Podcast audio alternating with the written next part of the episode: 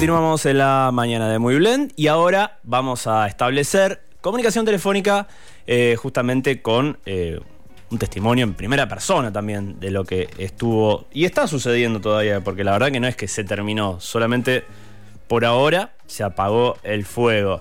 Vamos a hablar con Juan de Humacán, que él está allí eh, en el sur y nos va a contar un poquito también cómo la está pasando. Muy buenos días, Juan. Manu Piñol te saluda. ¿Cómo andás? ¿Qué tal? Buen día, ¿cómo están? Todo bien, por suerte. todo, todo bien. Para que lo digas vos, imagínate cómo tenemos que sentirnos nosotros entonces que a veces nos quejamos por cada pavada.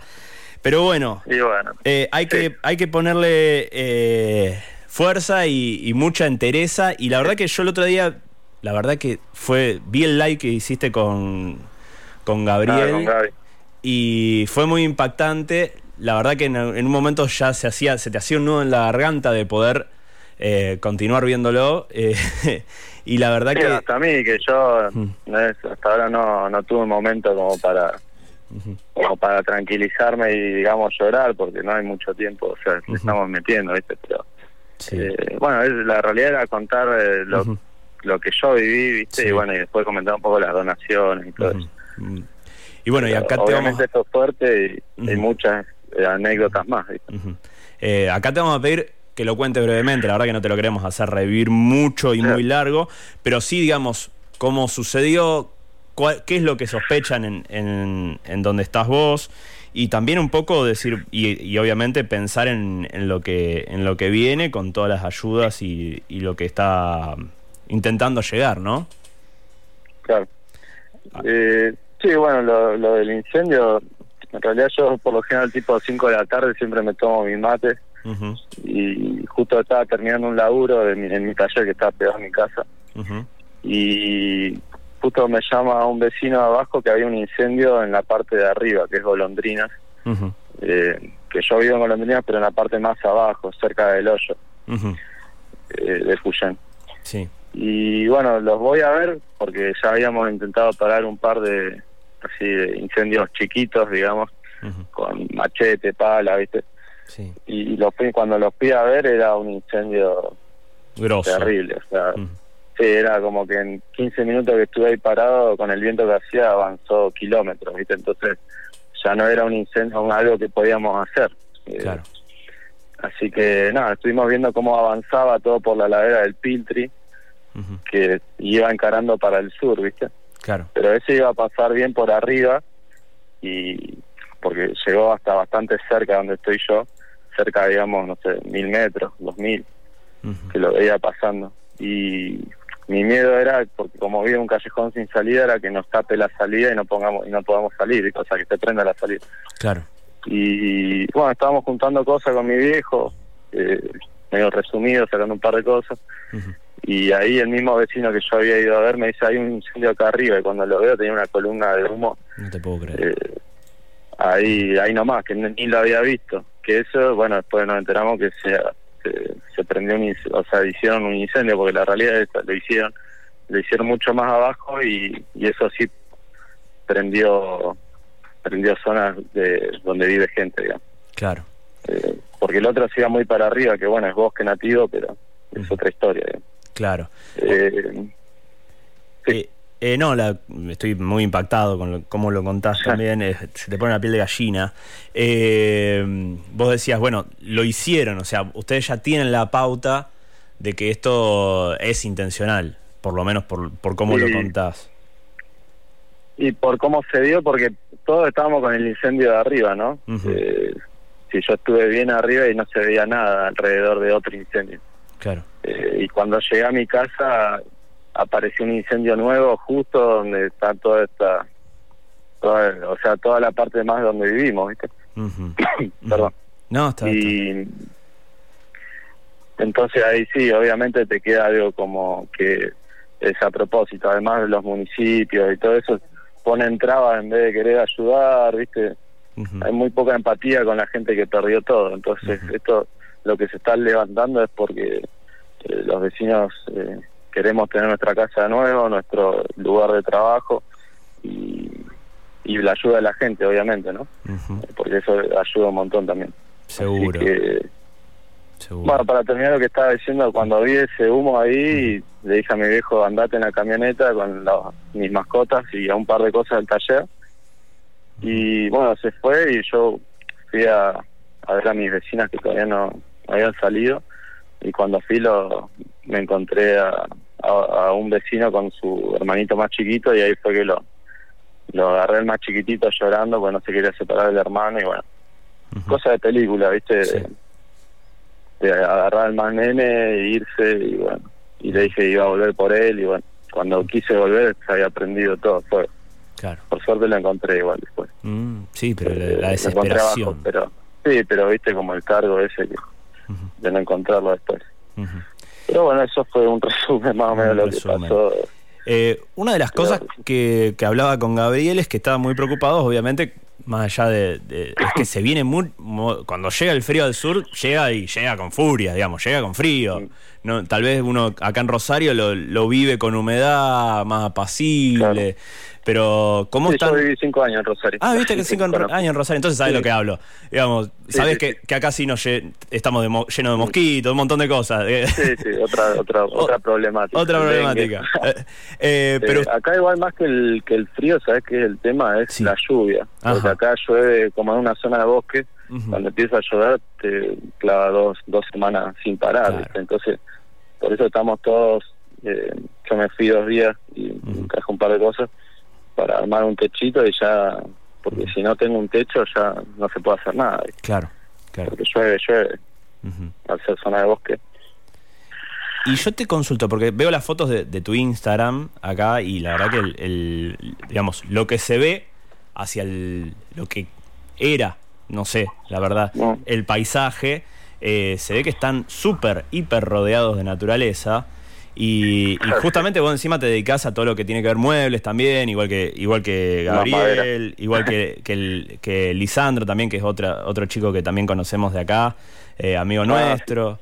Eh, también me imagino que vos tenés una doble problemática porque vos laburás con esto y obviamente ahora va a ser por lo menos un poco más cuesta arriba. Entonces, eh, ¿cómo, o sea, si bien tenés las herramientas como para construirte ese techo y, salir un poquito más al frente, pero también, digamos, con todo el, miedo y la preocupación de que esto siga, ¿cómo lo, cómo lo estás eh, planificando? Si se puede planificar también, porque la verdad que no lo sé.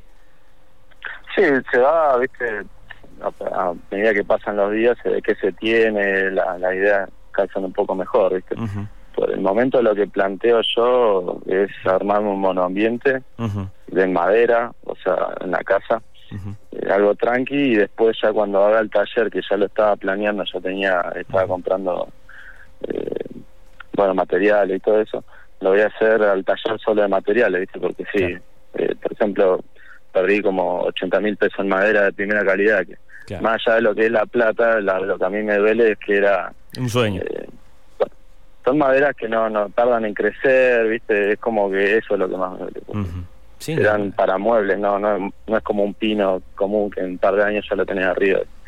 Esto era madera eh, de lento crecimiento, eso, más o menos. Claro. Así que bueno, eso más que nada, pero bueno, por eso plantearlo así, el taller va a ser material, cosa que no se me vuelva a prender fuego y, la casa, bueno, si vive un monambiente, lo apagaré. Pero bueno, acá todo entre todos los vecinos porque esto es un pinar, de, o sea, son pinos y oregones. O sea que no va a quedar nada, además que se quemaron todos, se van se van a voltear los que los fuegos que quedaron parados. Claro. Eh, cosa de que todo bien con la naturaleza, pero y no podemos perder, no voy a perder mi casa de nuevo. No, seguro, seguro. Qué cosa, che.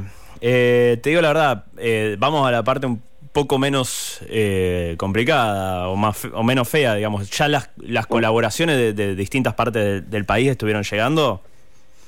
Sí, llegan. Llegan. Eh, Viste, bueno, yo es algo medio difícil, ¿no? Porque cuando te vale por vos mismo que empiece, que la gente te quiera dar plata y cosas así, como que es medio... Es raro, sí. Medio raro, sí, porque siempre fui de, querer hacer lo mío, ¿viste? Pero bueno, en estos momentos eh, no hay que ser orgulloso. Eh, pero bueno, lo que le comentaba a Gaby era que, por ejemplo, toda esta plata que va llegando es algo que está ahí y todavía no la usamos, a menos que sea algo muy muy puntual, por ejemplo, yo me compré unos, unos borseos de trabajo porque estaba trabajando con zapatillas donadas que sí, están todas finitas, no, son de laburo. Sí, no, y aparte eh, es un peligro también, digamos, pisar por ahí. Sí, te puedes clavar, el fuego, todavía hay partes prendidas, ¿viste? Así que eh, el tema era ese, no usar esa plata bien consciente porque tampoco es... Eh, no es que me pueda armar una casa con, con la donación, ¿viste? Pero entonces, como van llegando de vez en cuando van llegando materiales, la idea es ver qué se consigue y a lo sumo, a lo último, se usará esa plata para comprar, no sé, si no consigue una heladera, bueno, compraré la heladera cuando tenga luz y así. Eh, pero van llegando las donaciones. Eh, pero sí hay mucha desconfianza de, la gente en general, del municipio y todo eso, y, y, desgraciadamente con razón, ¿viste? Sí, sí, Porque nos ha pasado de, decirnos que tienen colchones para ir a buscarlos, movilizamos cuatro camionetas, diez personas, o siete creo que, como para poder cargarlo, y cuando llegamos dijeron, no, ustedes no lo llamamos. Y, te da una impotencia porque sí, o sea, yo estoy en el, en el lugar donde estoy, donde tenía mi casa, apagando lo que, lo que queda y limpiando, no estoy de paseo acá. Y bueno, y entonces ese tipo de cosas, viste, como que te dan un poco de bronca que no haya tan la empatía con, con el vecino acá que perdió todo, porque la realidad es eso, o sea, sí nos quedan los restos, los metal, el metal de yo en mi taller, levanté los, los martillos y todas esas cosas, pero después no tengo más nada. Seguro. Así que, pero la gente está ayudando y, y está donando muchas cosas y eso la verdad que se valora un montón, ¿viste? Eh, pero bueno, ahora lo que falta más son materiales y cosas así. Lo que es ropa y comida es algo que la gente de acá de la zona al segundo día ya estábamos abarrotados, ¿viste? Claro. Eh, y a pesar que se va usando, bueno, siguen llegando esas cosas y son reútiles, ¿viste? Eh, pero bueno, por ejemplo, no sé, los techos y todas esas cosas son lo que va, las chapas, digamos, o es lo que más difícil va a ser conseguir, pero bueno por el momento se están armando galponcitos como para guardar las cosas y no se pierdan, no se mojen. Y bueno, eso es lo que está para empezar a hacer. Por eso te conseguí un tanque de agua, así que ya voy a ver si lo puedo cargar. Y es así, es arrancar desde cero. Es arrancar desde cero, exactamente. Porque la realidad es que sí, me quedó un piso que lo tengo que mejorar, una, una platea. Eso creo. Sí. Así que Nada, pero se puede, se puede hacer, sí, más con, con la ayuda de la gente, te da bastante ánimo, bueno, en las redes también, viste, mucho apoyo y eso, la verdad que se valora porque es lo que te hace querer seguir, o sea, querer tirar también, ¿no? Exacto. Porque a veces la primera reacción es irse y abandonar todo, pero la realidad es que no le voy a dar gusto a nadie, yo me voy a quedar acá y, y bueno, se la tendrá que bancar a quien no le guste. está bien, está bien. Y me parece lo más lo más justo y lo más eh, real también. Es tu sueño y, está perfecto que luches por él. Juan, la verdad que eh, gracias por el tiempo, gracias por el coraje también de, otra vez volver a contarlo. Me imagino que lo habrás contado ya, no, solamente con, con, Gaby, sino también con muchas otras personas que se preocuparon por vos. Eh, y bueno, tratar nosotros de nuestra parte de, visibilizar toda la problemática que, que, se generó y que, bueno, que, se pueda, por lo menos la parte humana, solucionar lo más rápido posible. La parte ambiental es una cagada, lo digo así con todas las letras. Va a llevar mucho más tiempo, pero bueno, por lo menos la parte humana que, que lleve que se recupere lo más pronto posible y obviamente desde Muy Blend también vamos a, colaborar no solamente con, la difusión, sino también, bueno, con lo que haga falta para, para que, digamos, toda la comunidad donde estás vos eh, pueda reconstruirse lo más rápido posible.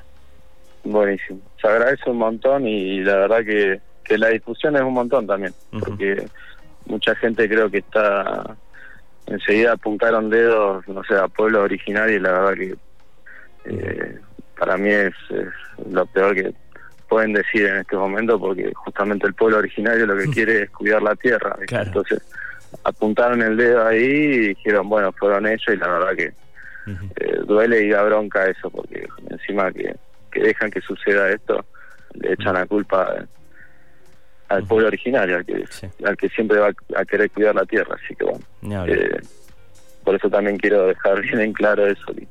Eh, Acá hay otros intereses que todavía no sabemos cuáles son, pero esto de que fue intencional es seguro. Está, está. Así que. Bueno, Juan, Bueno, gracias por, mm. por llamar y bueno, espero que haya dejado algunas dudas claras. No, perfecto. Sí, obvio. Aparte siempre ayuda y ayuda también a, colaborar. Ahora vamos a ir a una tanda comercial y después hablamos con Gabriel también para que él pueda, que está más en tema con el tema de las ayudas desde Rosario y colaboración, que, también, digamos, eh, nos cuente un poquito cómo se puede ayudar. Así que muchísimas gracias por tu parte y por otra vez, vuelvo a decir, el, coraje para contarnos por vaya a saber cuánta vez eh, todo lo que sucedió. Bueno, gracias, Che, por llamar y bueno, por difundir. No, por favor. Por favor. Me voy a poner a laburar. dale, dale.